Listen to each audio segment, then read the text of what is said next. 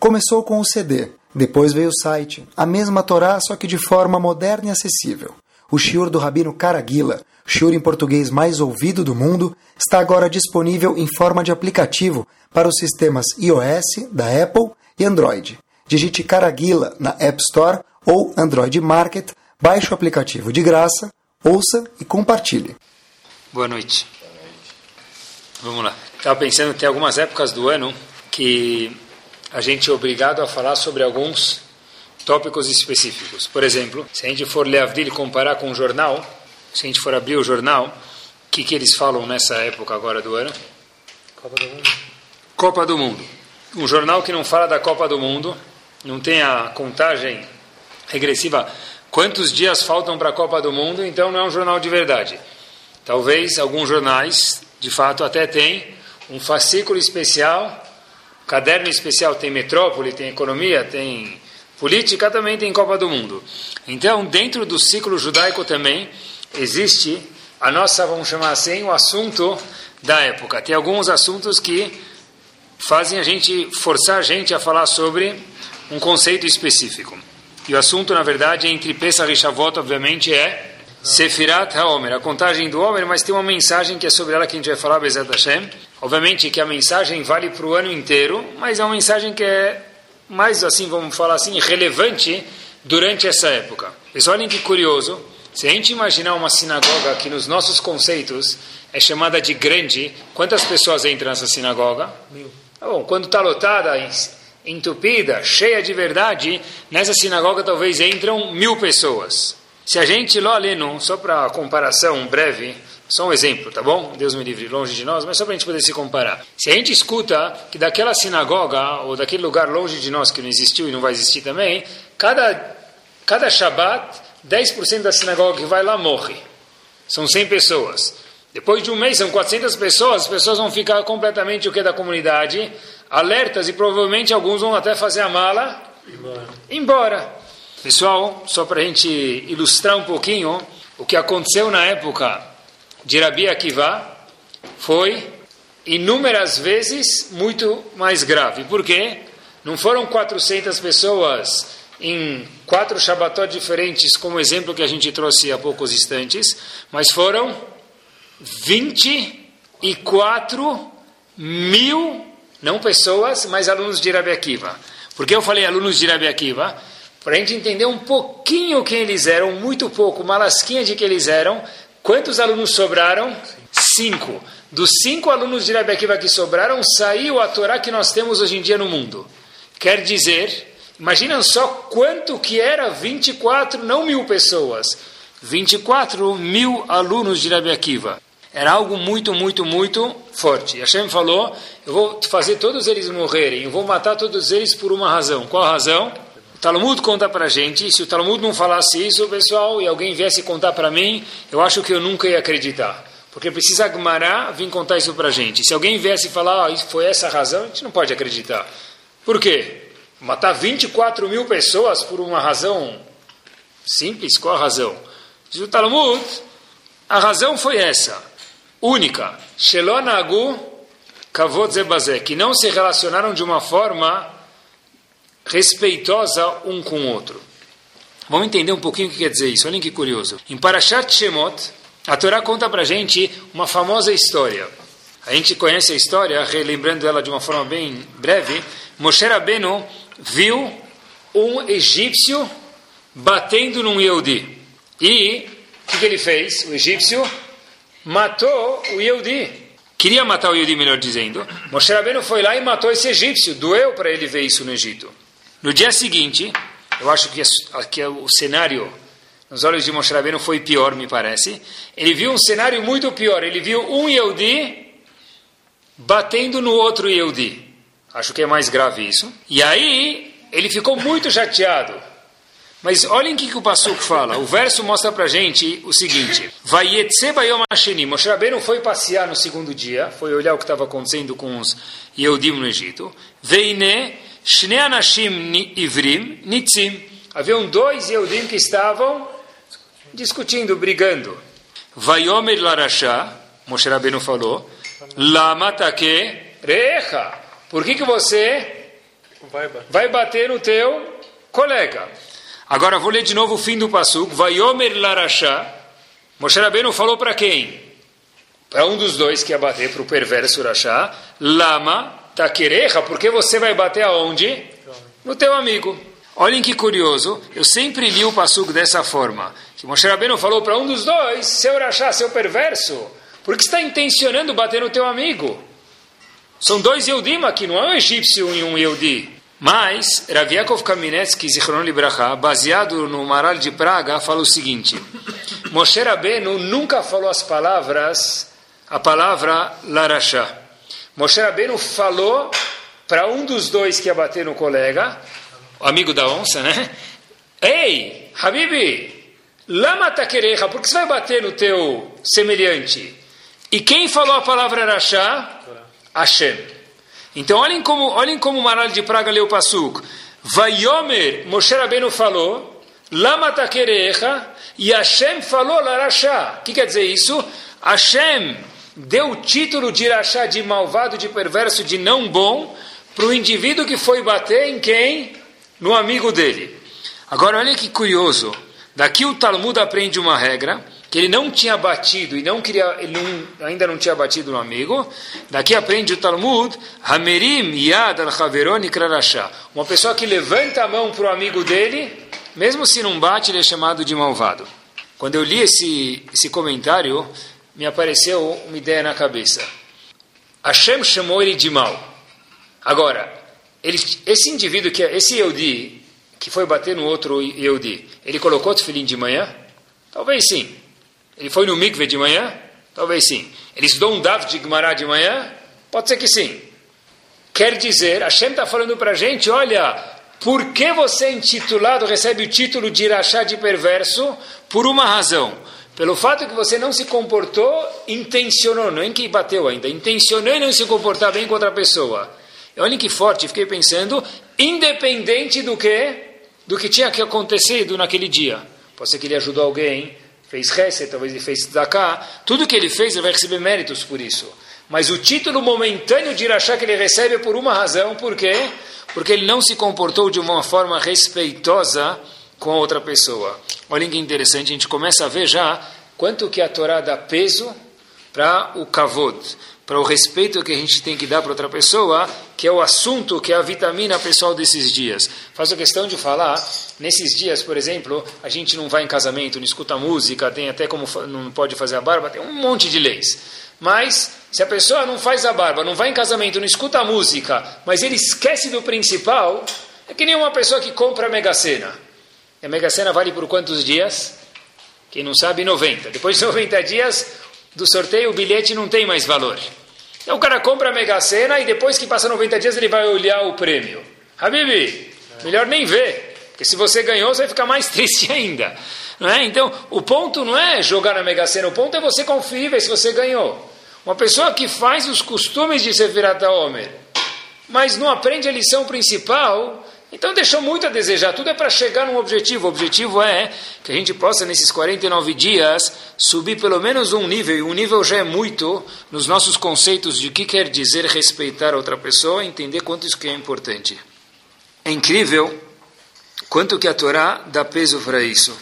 Outro dia eu vi uma, um Rosh Hashivá, eu estava sentado com ele, ele acabei fazendo algum tipo de favor para ele, me pediu, tive o mérito de fazer. E aí depois eu falei para ele, Rabino, eu quero, eu sou você um pouco egoísta. Ele falou, como assim? Eu falei, eu também quero meu pagamento aqui. Ele falou, como assim? Eu falei, eu quero que o senhor me ensine alguma coisa em retribuição do favor que eu fiz, se não for pedir muito. Aí ele segurou minha mão, ficou olhando para mim e falou, vou te contar uma coisa.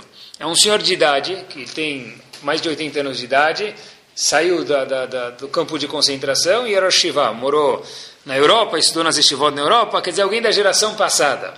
Ele segurou minha mãe e falou o seguinte: vou te contar uma coisa. Eu falei o quê? Ele falou: nós religiosos, de alguma forma ou outra, a gente acaba se virando com as alahot de Shabbat, de kashrut, etc e tal. Sempre tem que melhorar, óbvio, mas a gente acaba sempre procurando, vamos chamar assim, o Rabino falando, ir para frente.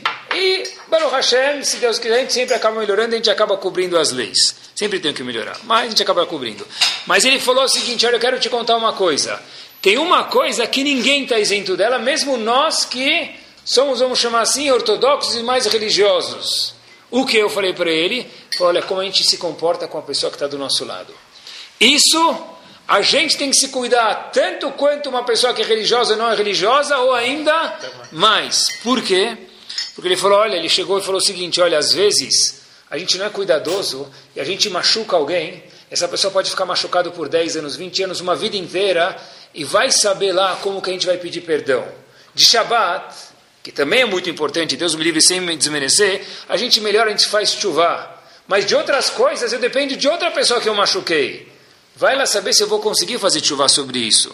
Pessoal, eu acabei aprendendo mais do que eu ajudei ele. Para mim foi uma mensagem, sabe, de escutar uma pessoa pluralista, uma pessoa é, do, do, Greenpeace falar uma coisa dessa, eu, eu, imaginaria, mas um Rosh Hashivá que veio da Europa, que fugiu do, do Holocausto, que é um Rosh Hashivá da geração passada, falou, olha, é isso que a gente precisa se cuidar em especial, isso me tocou. E eu comecei a me questionar, e todo ano aparece essa pergunta, como pode ser que 24 mil, 24 mil é muita gente, alunos de Rabi Akiva tiveram esse problema? Como, alunos de Rabi Akiva? O que, que, é isso? Não dá nem para imaginar. E ainda não respeitaram? Obviamente que Hashem cobra mais de um tzadik. Mas talvez um pouco da resposta seja o seguinte. Houve um grande Rosh Hashivá nos Estados Unidos, chamado Rav Elias Vei, ele foi Rosh Hashivá de Filadélfia. Ele fala o seguinte, ele traz um episódio da Torá, ele conta que os irmãos de Yosef venderam ele, consta na Torá, os irmãos de Yosef, o que, que fizeram? Venderam Yosef, assim está escrito na Torá. E aí, depois que eles venderam Yosef, eles se arrependeram. Venderam para um grupo, para outro, é que Yosef foi parar no Egito. Depois que eles venderam Yosef, eles se arrependeram e falaram para Yehudá, um dos irmãos, puxa vida Yehudá, se você tivesse reprimido a gente há algum tempo atrás e falado não vende Yosef, nós teríamos obedecido e escutado você. Quer dizer, você e Yehudá, um dos irmãos, tem mais culpa no cartório.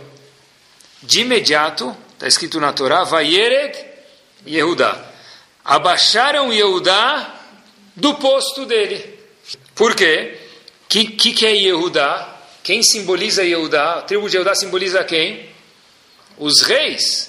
Todos os reis vêm da onde? A monarquia do povo judeu, Davi Amelech, e daí por diante vem da onde? A monarquia vem de Yehudá. Mas, quando viram isso, os irmãos falaram, olha, puxa Yehudá, você está longe, você abaixou nos nossos conceitos. Por quê? mais uma vez, porque se você tivesse reprimido a gente, você tem uma certa moral, a gente teria escutado você e não vendido Yosef. A gente se arrepende agora, mas você podia ter falado uma palavra. Já que você não falou, você é abaixado nos nossos conceitos. Rav Elias veio e pergunta, Habibi, Yehudá representa o rei? Que rei? Espera aí, quem desceu para o Egito? 70 pessoas, quem era o rei no momento? Tinha um rei, Yaakov, que era o pai não tinha mais nenhum rei. Como que os irmãos falaram para Yehudá naquele momento: olha, a monarquia que você tem perdeu a moral, você agora baixou nos nossos conceitos. Como assim? Olha que pergunta bomba. Baixou nos nossos conceitos e Yehudá nunca foi rei. Naquele momento, ele demorou algumas centenas de anos para virar as doze tribos e sair o reinado de Eudá, da vida Meller. Mas naquele momento tinha um rei, que era o chefe dos Yehudim, que era Yaakov, que ainda estava vivo.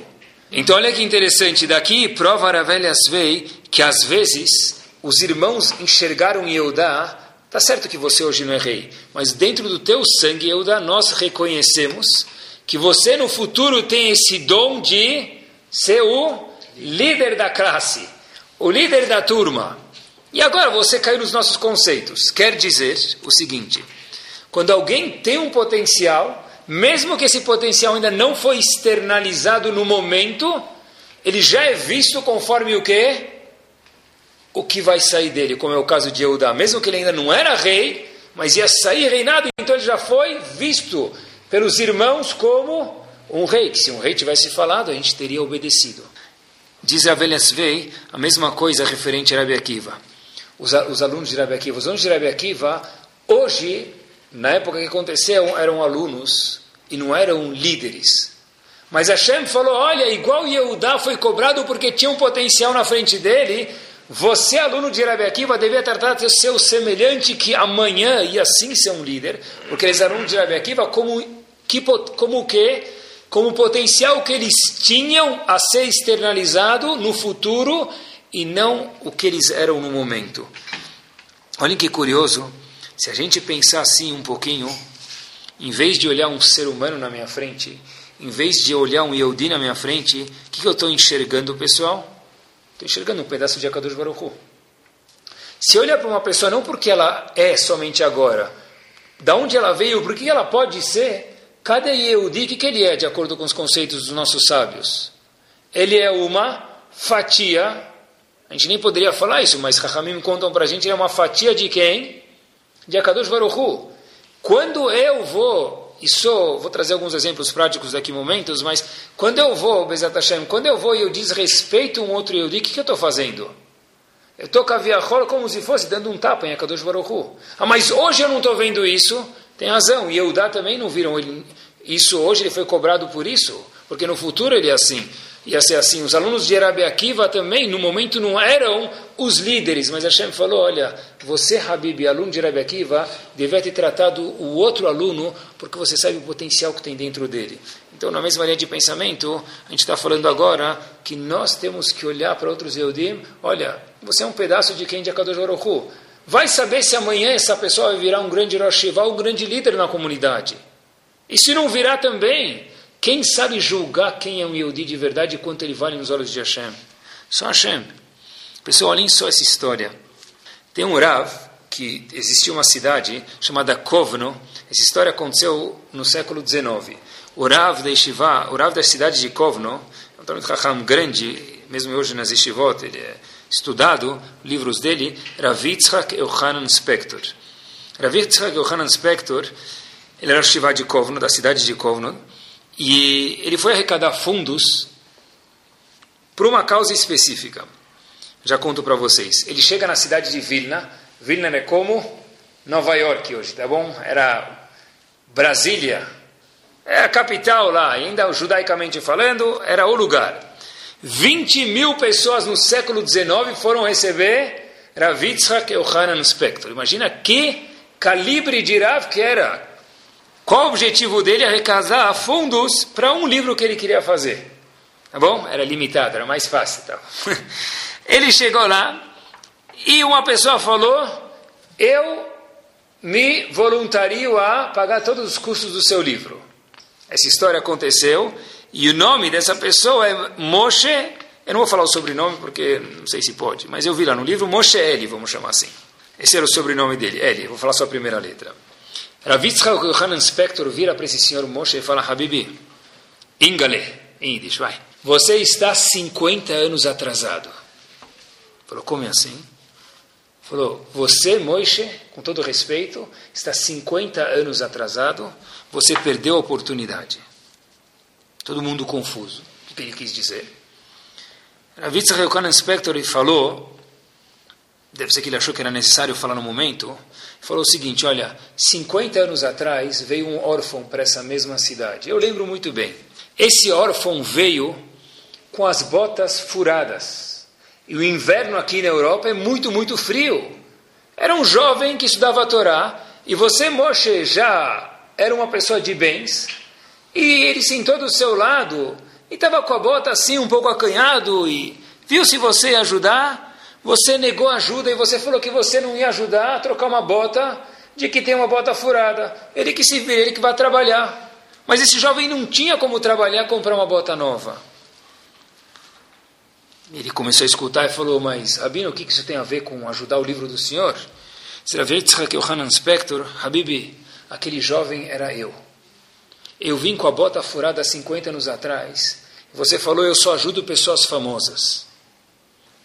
Agora que Baruch Hashem, não gosto de me chamar de famoso, mas talvez eu sou um pouco mais conhecido aqui nesse mundo, você está 50 anos atrasados. Porque se você não sabe olhar para alguém que é como é hoje, e talvez amanhã vai ser famoso, ou mesmo que ele não for famoso, quem disse que só quem é famoso que merece lugar nesse mundo? Então, você para o meu livro eu vou dispensar a sua ajuda. Obviamente que Ravitzach Hanan Spector entendeu que não era um título de vingança nem nada, mas ele queria ensinar uma lição talvez para as pessoas como líder da geração. Que, olha, é, para ajudar, eu sei que ele já faleceu, por isso que eu falo, ajudar a vovó de Yosef, Zichron Libraha, talvez tem muita gente que se dispõe, e tinha que se dispor mesmo, porque é uma pessoa muito importante. Mas quem falou que todo mundo vai conseguir ser a vovó de Yosef? Quem falou que todo mundo vai chegar até lá e talvez de fato alguém chega? Mas para alguém virar uma pessoa ilustre no mundo da Torá, ele precisa algum dia começar e alguém precisa ajudar ele. Em relação ao que a gente está falando hoje, que não é tzedakah, é kavod, é a mesma coisa. Ah, mas ele ainda não é o Grão Rabé. Espera aí, talvez algum dia ele vai ser. E talvez nos olhos de Akadosh Baruch ele é o Grão Juif, ele é o grande judeu, mesmo que ele não foi o grande rabino. Os 24 mil alunos de Rabbi Akiva vêm mostrar para a gente que todo mundo merece kavod. A gente já escutou falar, a gente fala normalmente a Bala Mil Ashir, que você vive até os 120. Mas a gente não quer dizer de verdade 120. Tem alguns que já falam, oh, Rabino, se for 90 bom, já está bom. 80 com saúde. Né? Se eu poder comer um churrasquinho e tomar minha cerveja, 80 já está bom. Cada um fala, 120 é porque é expressão, mas eu não quero dizer isso de verdade. Raveli Ashiv Zichron Libraha tocou. Ele mudou os três dígitos, passou os 99, viveu mais que 100 anos. Rav Eliashiv era uma máquina de estudos. O que quer dizer isso? A diligência dele no estudo, ele não parava, acordava todos os dias quatro da manhã, mas acordar quatro da manhã é bonito, mas se você às nove volta a dormir até meio-dia, até às três da tarde, já não quer dizer muito. Rav Eliashiv das quatro da manhã era o dia inteiro estudando. Fato é que ele virou o posek, o legislador, leis judaicas daquela, da nossa geração. Mas Rav Eliashiv não era uma máquina qualquer de estudos. Por que eu conto isso para vocês? Porque uma almaná, uma viúva, veio para Rav Eliashiv Erev Pesach. Lembrem Erev Pesach, o dia de Pesach. Para qualquer pessoa simples mortal, é um dia um pouco mais agitado já não pode comer hamed, já não pode comer matzah, já tem gente que vem no ceder, já não pode sujar, já não pode limpar, já você não está nem aqui e ainda não chegou lá. Rabbi Yashiv, o dia dele era ocupado talvez por outras razões, com estudo, e havia pessoas que vinham questionar, puxa Rabino, minha esposa cozinhou nessa panela, naquela panela, naquele forno, ele é o posseco, legislador da geração, vinham perguntas do mundo inteiro.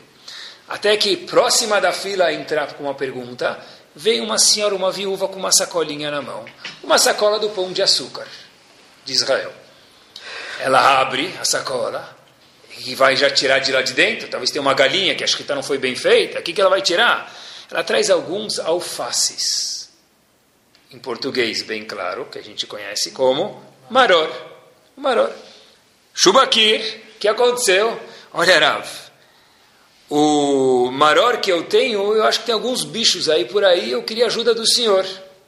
Então, não digam o que vocês fariam, mas se nós fôssemos Rav Yashiv, a gente ia pegar o maror, a sacola de pão de açúcar, e a senhora, pela janela, e falar, oh, vai lá embaixo, Habibi, pega aqui meu amigo, compra um maror novo, ou senta com, com um masguiar lá da, da, da, cozinha, que eu vou te ajudar, deixa ele olhar o maror. O que você quer da minha vida? Veio com o maror com alface, o que você veio me perguntar? Nada. Mas Rav Eliashiv era uma máquina de estudos, como mencionei para vocês, mas não era uma máquina qualquer. Erev Pesach, lembrem o cenário de novo. Rav Eliashiv, Zichron Libraha, sentou duas horas, testemunharam, viram isso, as pessoas estavam do lado dele e contaram isso, e começou, ligou a bajur e começou com aquela senhora a procurar alface por alface, para ver se tinha bicho ou não tinha bicho. Não dá para acreditar, mas aconteceu e não tenho que duvidar. Esse é Shehaya, aconteceu exatamente assim. A senhora foi embora e os alunos do Rav que estavam lá do lado, e Shamashim, pessoas que ficam perto para aprender como responder perguntas, falaram, Rav, eu não entendi. O senhor não para de estudar. O senhor tem momentos para responder pergunta. Duas horas com uma mulher olhando ao face. O que aconteceu? Se Rav para eles, vocês não entenderam. Essa mulher que estava na minha frente era uma almaná, uma viúva. O que a Torá diz para a gente sobre uma viúva? Yatom almaná, diz a Torá para a gente, que alguém, se não é órfão ou viúva, se eles ficam com um pouquinho de receio de algo mal que lo aleno, a gente faz contra eles um sentimento negativo, incômodo, de imediato acende uma luz vermelha no painel de Akadosh Baruch lá em cima. Por conseguinte, Eliashiv, eu tive que tratá-la com muito respeito. Mas duas horas ficar sentado com ela? Se a mulher, disse Rav Eliashiv o seguinte, se essa senhora chegasse em casa, e quantas vezes ela vê os netos dela? Provavelmente, Rosh e Pesach. Ela chegasse em casa e falar, puxa vida, eu não tenho maror. Como que os netos vão enxergar agora a vovó? Como a vovó vai se sentir? Agora, olha o que é uma grandeza. O que, que eu fiz? Sentei olhar o alface com ela. O que, que ela vai chegar e falar para os netos? Sabe quem olhou o alface do ceder de vocês? Quem? O mestre da geração, Rav Eliashiv. Ele sabia quem ele era, apesar de ser humilde. Mas humilde não quer dizer que eu não sei quem sou eu. Ele sabia quem ele era. Como que os netos iam olhar para a avó? Como que o genro ia para a sogra? Como as filhas e os filhos iam olhar para a mãe? Uau, mãe! Você é próxima, você tem conexões em português ou em hebraico protexia com Rav Eliashiv? Para ele olhar alface, certeza que ele não lerá meu alface. Rav Eliashiv entendeu que valeria a pena abrir mão de duas horas de estudo para dar kavod para alguém. Isso é um Talmud Raham de verdade, pessoal. É alguém que sabe valorizar a pessoa como ele é. Não porque ele vai virar o diretor do Banco Bradesco. Eu vou contar para vocês, o diretor do Bradesco, eu sei que ele não é Yehudi, tá bom? Por isso que eu pego justo esse exemplo. O diretor do Bradesco, o diretor de qualquer banco aí que não é Yehudi, a gente pode imaginar que se for Yehudi a gente não vai falar, mas todo mundo quer ficar perto dele. Não precisa muita força para dar cavô para ele. Cavô de verdade é quando eu vou num casamento. E num casamento tem alguém que ele não é diretor do banco, ele não é gerente do banco, ele é uma pessoa talvez mais simples, vamos chamar de alguma forma ou outra. Ele fica meio sem jeito de que mesa sentar, ou ela fica em que mesa sentar, e eu falo para ele boa tarde. Talvez eu convidei para sentar na minha mesa, mas, mas eu não convido, falo como vai, como foi seu dia, bom te ver, faz tempo não te vejo, um comentário assim. É saber dar cavalo, pessoal, não só para quem é big shot, para eles também tem que dar cavalo, eles merecem, mas para quem é um Yehudi. Foi isso que Rabi Akiva ensinou para a gente, 24 mil pessoas. Foi isso que Rav Eliashim ensinou para a gente. Olhem só mais uma história. Ravovad Yosef Zichron Libraha, ele faleceu com 93 anos de idade. Mas Baruch Hashem também viveu bem. Obviamente, o conhecimento dele de Torá, se a gente falar que é muito é mentira, era muito ao cubo. Uma vez, teve uma reunião de condomínio. História que ficou talvez famosa, eu escutei recentemente. Uma história aconteceu, que a pessoa que estava presente lá contou essa história. Uma reunião de condomínio. E obviamente que os prédios, não é que nem em São Paulo, que tem 20, 30 andares, três, quatro andares o prédio dele em Harnov, mas teve reunião de condomínio. Em vez de Ravad Yosef Zichron Libraha descer para a reunião que ele fez, mandou o motorista dele descer. Uma, representar ele. Uma mulher chegou e falou, olha, como assim? Quem ele pensa que ele é? Cada um de nós desce o condômino. De repente ele manda o motorista. Quem ele pensa que ele é? Manda ele descer aqui para a reunião. Então, o vai descer falou, tá bom, se preciso descer, vou ter que descer. Fechou o livro e desceu. Ficou a reunião inteira sentado, discutindo se vão pintar portaria, se não vão pintar portaria, se vão vou colocar mais para cá, lajota mais para cá, mais para lá, vai abrir, como que vai ser, e as questões que sempre tem nas, nos, condomi, condo, nos condomínios aí. De repente termina a reunião, todo mundo vai embora, menos uma mulher. Tem uma mulher, isso aconteceu, não consegue levantar da cadeira. Fica presa. Tu não vai embora, inclusive é o Yosef. Ela começa a gritar e fala o quê? Rabino, volta aqui! Volta aqui para quê? Terminou a reunião. Você me fez vir até agora, a reunião já terminou. Se ele volta aqui, mas volta aqui para quê? Puxa, o senhor tem que me ajudar a sair da cadeira. Ele falou assim: como assim? Eu vou te ajudar a sair da cadeira? Como o que, que eu posso fazer? Fala, faz uma tefilá para mim sair da cadeira, que deve ser que eu ofendi o senhor. E por isso Hashem está me dando uma multa que eu não consigo levantar da cadeira. Ravad Yosef ainda não era o grande rabino, mas de novo é a história, pessoal. Ele já era uma pessoa importante, mas não era talvez como ele foi na vida, no fim da vida dele, mas a história se repete. Que o quê?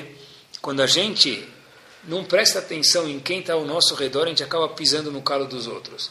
E essa época vem ensinar para a gente, olha, que pisar no calo dos outros em relação a kavod é o principal é não escutar música, é não ir em casamento, tudo isso tem nessa época, mas para que tudo isso?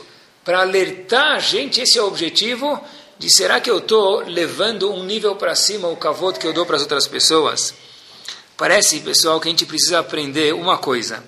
O fato que cada pessoa que está no mundo, independente de quanto importante ela ou deixa de ser, para todo mundo estar nesse olamazé, Hashem está investindo dinheiro nele. Porque toda pessoa, para viver, custa. Os pais que digam sobre os filhos, né? Nós somos filhos de Akadosh Baruch Hashem está pagando nossas contas, ajudando a gente a pagar as contas. Hashem está investindo saúde na gente. Se Hashem deixou qualquer pessoa viva no mundo, deu mais um dia de vida, é que Hashem está falando, olha, para o meu jogo da vida, chamado mundo, essa pessoa é importante. Se ele não fosse importante, ele não estaria aqui. Inclusive ele, sim, ele também. Mas aquela também. Todo mundo que está no Lamazé, por definição, é porque Hashem falou, merece o quê? Saúde, merece dinheiro, tudo isso é porque Hashem fala, para mim, no meu mundo, ele é importante. Então, quem é você para não dar respeito para ele? Quem é você para não cuidar do cavô dele? Nem sempre, um passo adiante, mostrar a nossa sabedoria é símbolo de sabedoria. O que quer dizer isso? Rav Misalant, ele foi Rosh Hashivá de Vilna. A gente mencionou atrás que Vilna é a capital do mundo na época da, do local e judaica também. Um senhor que tinha perdido os bens dele ficou chateado e ele estudava a Torá diariamente e depois que ele perdeu os bens, ele continuou estudando a Torá. Ele chega na Shiva de Vilna, por Rosh por Avissal Misalant, e fala para ele, olha Rav, eu tenho uma pergunta sobre o Talmud, sobre essa página da Gemara. Ele vai, pensa, vai, volta na frente dos alunos, fala, não sei a resposta. Não sei, preciso pensar, agora não tenho a resposta clara. Esse senhor sai, o Avissal Misalant viu que os alunos ficaram intrigados com a pergunta, Esperou meia hora, uma hora, chamou todo mundo e falou: olha, a resposta da pergunta é tal. Então, as pessoas estavam lá presentes, o que, que falaram? Por que, que você, Ravissai Misalant, não respondeu para ele? Ravissai Misalant, falar, mostrar nossa sabedoria, como mencionei para vocês há um minuto atrás, nem sempre é símbolo de, símbolo de sabedoria. Por quê? Porque, olha, o que queria deixar ele mais feliz? Mostrar que eu, como Rosh Hashivah, não sabia responder a pergunta. A gente está falando de uma pessoa aqui que, infelizmente, teve uma perda monetária muito grande. Como ele ia voltar mais feliz para a casa dele? Falando, olha, puxa vida, eu fui para o Rosh Shivar, Avissam Salant, ele não soube responder a pergunta. Ou eu responder a pergunta e falar, olha, a pergunta é XYZ. O que ia deixar ele mais feliz? Obviamente que o quê? Não responder a pergunta. Então, o Islam Salant explicou para a gente um conceito muito importante. Às vezes, não falar mostra sabedoria. Às vezes a gente está numa festa e alguém vem perguntar uma dica e você sabe a resposta. Alguma coisa que você sabe responder, fica quieto. Deixa ele se sentir bem. Fala, puxa vida, tá vendo? Eu ensinei fulano e ciclano o que? Tal conceito. Ele vai voltar para casa bem. Isso mostra kavod. Kavod é estar sensível às pessoas que estão ao nosso lado. Para mim poder dar kavod para outras pessoas, obviamente tem um ingrediente que é indispensável a pessoa saber que no mundo existem outras pessoas fora ele. Quando a gente joga um jogo, não dá para jogar dama sozinho. A pessoa jogar dama sozinho, quem a gente vai falar? Ele ainda fala que ele ganhou, senão muito ruim, né? Então, não dá para jogar dama sozinho, não dá para jogar jogo da velha sozinho. E não dá para jogar o jogo da vida sozinho. A Shem falou, no mundo tem outras pessoas. Se eu estou ciente que no mundo tem outras pessoas, eu deixo eles existirem no mundo Obviamente, pessoal, que eu não vou pisar no calo dos outros. É muito mais difícil eu pisar no calo dos outros. Eu vi uma pesquisa muito curiosa que eu li. Uma universidade americana fez uma pesquisa qual é a receita eficaz para ser um milionário. Eu estava na dúvida se ia contar para vocês ou não, ia guardar a receita só para mim. Mas eu vou contar para vocês. Pegaram 100 milionários e perguntaram para cada um as mesmas perguntas. Para esse fizeram essa pergunta, para aquele as mesmas perguntas.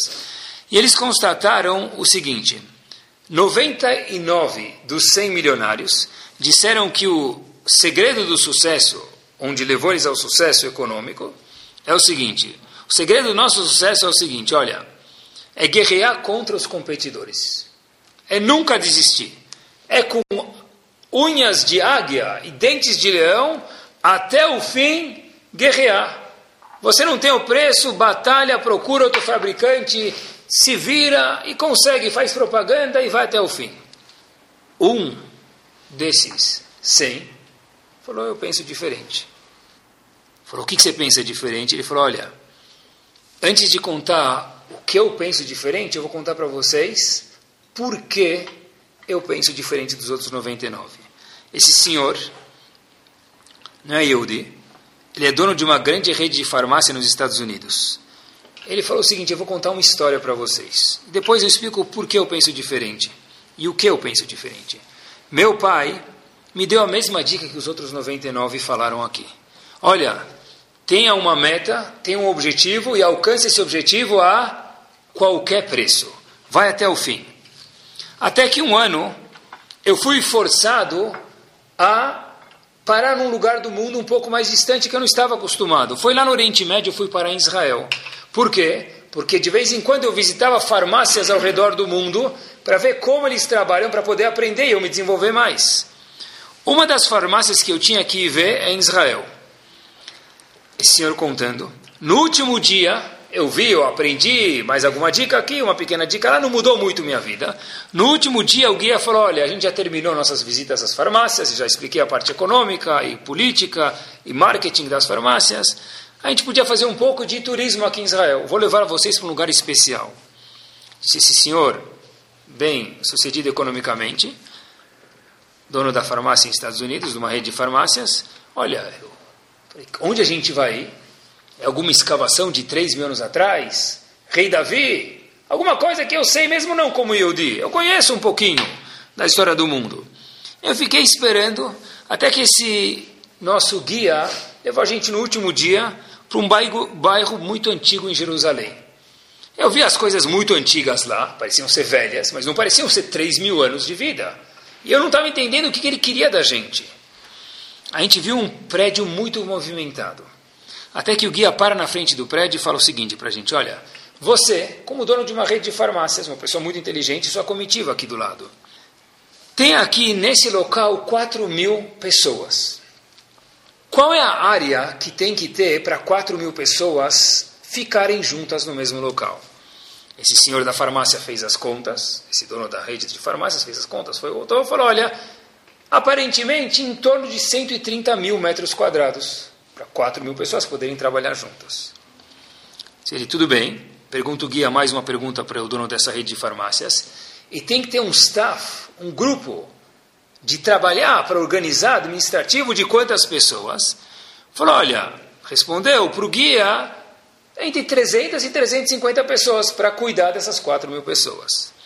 O guia fala muito bem, agora me acompanhem, bem-vindos a Ishivadimir. Nós temos aqui 4 mil alunos. Em vez de 130 mil metros quadrados, a Yeshiva inteira não tem 3 mil metros quadrados. Em vez dos sugeridos 300 a 350 funcionários, aqui não passam de 25 funcionários totais. Limpeza, administração e daí por diante. Última informação. Quantos diretores tem aqui? um só diretor. Na época havia um só diretor. E falou: Deixa eu te mostrar. E começou a entrar com esse dono de rede de farmácias de andar em andar, de quarto em quarto. E era tudo lotado. Quem vai para Mira até hoje sabe que nos corredores tem gente. Uma pessoa, quando tem shiur, o shiur sai no alto-falante nos corredores para as pessoas poderem escutar, porque no hall principal não entra todo mundo. Até que, para surpresa dele, o guia, que era uma pessoa conhecida, apresentou para esse dono de rede de farmácias o diretor, ou em, hebraico mais famoso, Rosh Yeshiva, da Yeshiva de Mir. O Rosh na época, Zichron Libracha, que faleceu faz muito pouco tempo atrás, é chamado, estava aqui no Brasil já duas, três vezes, Rav Nassan Svi Finkel Zichron Libracha. E para quem nunca viu ele, conto para vocês, ele tinha a doença de Parkinson. Eu já vi ele falando algumas vezes. Ele, para ele falar, ele segurava, colocava as duas mãos, colocava as duas mãos dele numa mesa, por exemplo, para não ficar mexendo, e a mão ficava presa e ele falava muito devagar. Ele dava shiur. Era um Yeshiva de 4 mil pessoas, tinha responsabilidade econômica e religiosa da Yeshiva e social da Yeshiva de 4 mil pessoas, um senhor de idade único com Parkinson. Então, aquele diretor de farmácia falou: Olha, eu já escutei tudo, eu não acertei nenhuma das respostas. Eu não fiz xizinho certo em nenhuma das alternativas. Eu não, não acertei a metragem. Não acertei quantos diretores tem. Não acertei quantos staff tem. Eu queria pelo menos fazer uma pergunta para o diretor. O guia falou: Pode fazer. Como você consegue isso? Disse Ravnatan Svifinkel para aquele dono de rede de farmácias o seguinte: Olha, qual a diferença entre o animal e o homem? O indivíduo escutou, mas viu que a resposta que ele ia ter não ia ser tão boa quanto a do rabino. Ele falou: Olha, que o senhor me diga porque eu vim aqui para aprender. Eu não acertei nenhuma até agora, não parece que é agora que eu vou acertar. Disse o rabino o seguinte: Olha, o animal tem um objetivo na frente dele. Ele quer comer agora ração. Ele quer comer agora um pedaço de carne. O que, que ele vai fazer para chegar naquele pedaço de carne? Qualquer coisa. Se o cachorro vê um steak na frente dele, vai correr. Quem estiver na frente sai de perto. Não fica perto do cachorro na hora que ele está almoçando. Daí que vem o pidgam, chat, achilá, chat milchama. A hora da comida é a hora da guerra.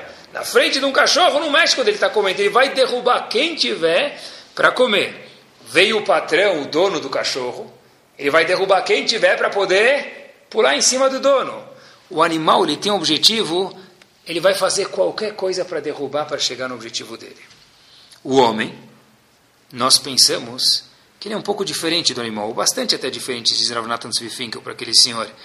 Ele é capaz de abdicar de alguns desejos quando ele vê que para chegar nos desejos ele tem que prejudicar o semelhante dele.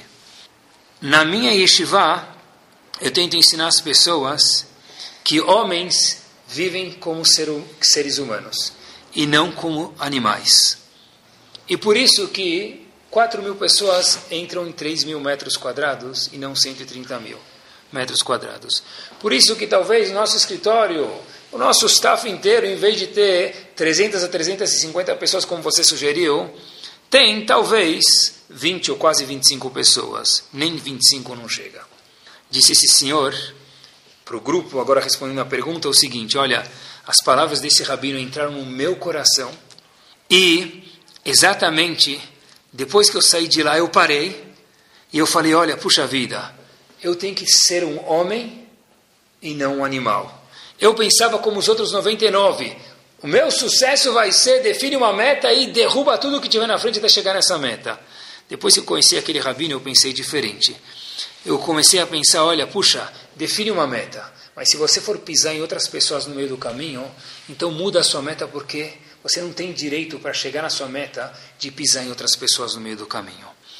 E disse aquele senhor, falou o seguinte: olha, acreditem, eu não perdi nada monetariamente com isso.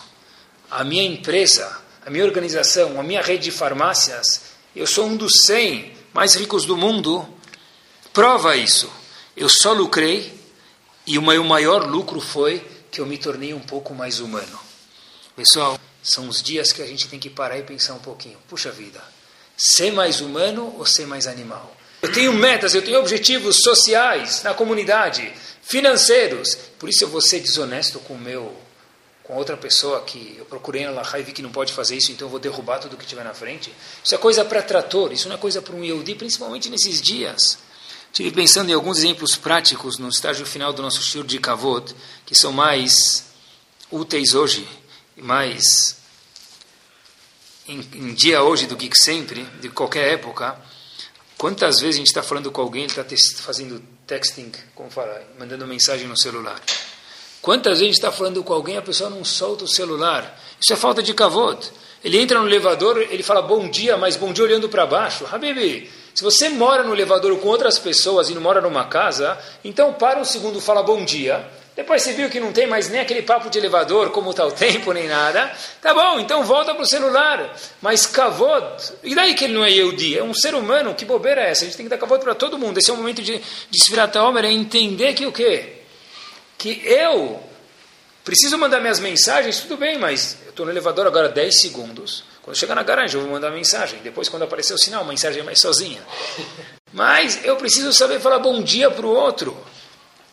não só pelo celular ao vivo. Isso é kavod. Kavod também é nenhum casamento tem um marido que gosta de ar condicionado e a mulher também gosta. Ou o marido gosta e a mulher não gosta, ou vice-versa. Acho que eu nunca vi um casamento que todo mundo gosta da mesma temperatura. No carro dá para fazer um lado do carro 17 graus, outro 23. Né? Dual, é, como fala, ar-condicionado. Em casa não dá. E aí como faz? É kavod. Saber que um dia eu vou abrir mão para você, um dia eu vou dormir com ventilador na cara, outro dia você vai dormir com meia e pompom por causa do ar-condicionado. Não sei, achar algum jeito. Mas de verdade, Kavod é saber que quando as pessoas são diferentes, eles moram perto de mim, eu preciso saber, ver se eu estou respeitando as pessoas.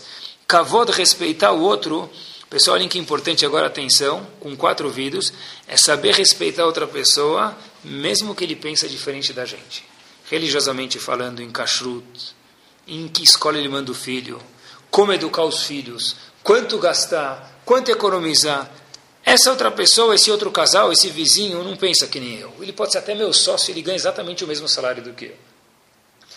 Kavod é eu saber respeitar o fato que ele é diferente de mim e ainda assim ele merece respeito. Eu não preciso viver que nem ele religiosamente, nem comer a kashrut que ele come, nem para a sinagoga que ele vai. Mas o fato que ele vai para tal sinagoga ou come de tal kashrut, nunca na vida isso permite que o quê? Que eu não respeite ele porque ele não é do meu grupo. Isso é uma coisa que é tão comum e é tão teste tão duro, pessoal. Isso também faz parte de Lorna Hagu Kavô, talvez, Zebazé, que não souberam respeitar e a gente não pode cair na mesma armadilha e a gente tem que aprender a saber se respeitar. Muitas vezes as pessoas falam, ó, eu não respeito ele, ele é Shem Shamayim, é por motivos religiosos. Pessoal, aí, aí sim que não tem conserto. Quando a pessoa acha que ele está fazendo a vera por motivos religiosos, ele é capaz de explodir um avião, falar Allah Akbar, matar milhões de pessoas por motivos religiosos. Aí que ele fica com o cérebro entupido, e aí não dá para consertar ele. Como assim? Eu estou desrespeitando ele por kavod? Um líder do povo talvez tenha essa consciência que ele pode alertar as pessoas. A gente nunca pode fazer isso. Desrespeitar alguém porque ele não pensa que nem eu? Que bobeira que é essa? Kavod é saber falar oi para alguém que é menos importante do que a gente. Uma vez uma pessoa me, perguntou, me perguntou como que eu posso fazer para ensinar respeito para os meus filhos. Eu acho que tem uma resposta, pessoal, muito simples. Depende de como você fala com o teu motorista, com a tua empregada, com o teu porteiro. Eu acho de verdade, pessoal, principalmente nesses dias, que o porteiro tem que falar, olha, existe diferença entre um morador Yehudi e um não Yehudi. Porém, que falar, olha, o Yehudi sempre me cumprimenta com boa tarde, boa noite, e aí corintiano, e aí palmeirense, tem que saber que time ele torce, tá bom? Mas dá aquele cumprimento que é gostoso ele abrir a porta para você. A gente tem que ser melhor do que os outros, é uma responsabilidade que a gente tem nesses dias, pelo menos.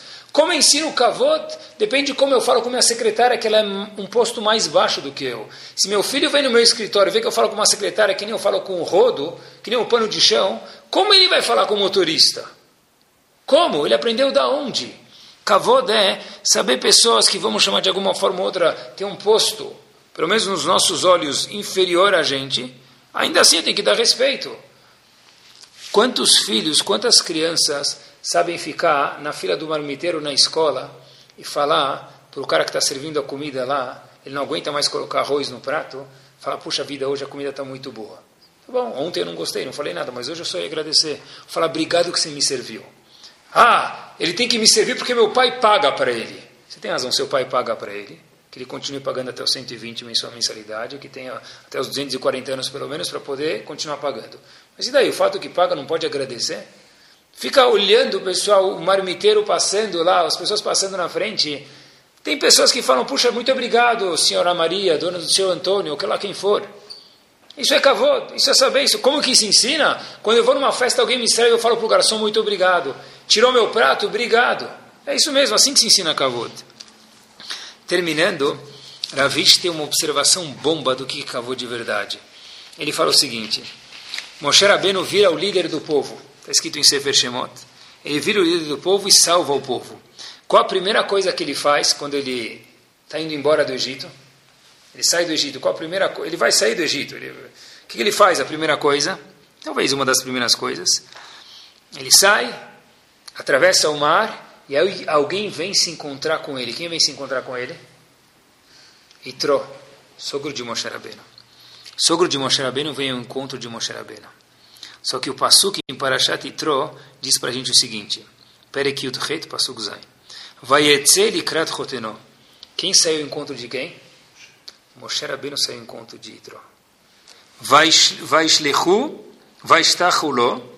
Ele se prostou, Moshe Rabbeinu, para Itro. Vaishaklo e deu um beijo nele. Diz Ravish, e com isso a gente termina, apesar de Moshe Rabbeinu ter crescido, crescido, crescido. Os jornais do mundo falavam sobre quem? Só Moshe Rabbeinu. O mundo inteiro falava sobre um povo, povo judeu que saiu com milagres e mais milagres da nação mais potente do mundo, que era o Egito. Que era o líder de todo esse povo? Moshe Rabbeinu. Ele agora é a pessoa mais famosa do mundo. Ele cruza o mar, quem vai ao encontro dele? Tro. Moshe Rabbeinu fala, não. Apesar de eu ter crescido, eu continuo me comportando com quem? Com meu sogro, com outras pessoas que eram para mim importantes e continuam sendo. E vou eu abraçar ele, vou eu ao encontro dele. Não como a gente fala em português bem claro, no vorish. Que quer dizer no vorish, a gente fala em português? A pessoa subiu de status agora, não olha mais para a cara de ninguém. Moshe Rabbeinu vem ensinar exatamente o contrário de Zravir. Ele saiu, ele foi abraçar, ele foi dar um abraço e foi respeitar o sogro dele ou quem for que foi ao encontro dele. Que Bezat Hashem a gente possa aprender da mensagem de Kavod de Rabi Akiva, entender que esse é o principal desses dias, injetar essa vitamina no nosso sangue, e que esses dias que eram dias que não eram gostosos, a gente aprende a lição, que a Kadosh Baruch transforme eles em dias festivos e alegres. Amém. Torá Sound, desde 2001, aproximando a Torá dos Yehudim e de você.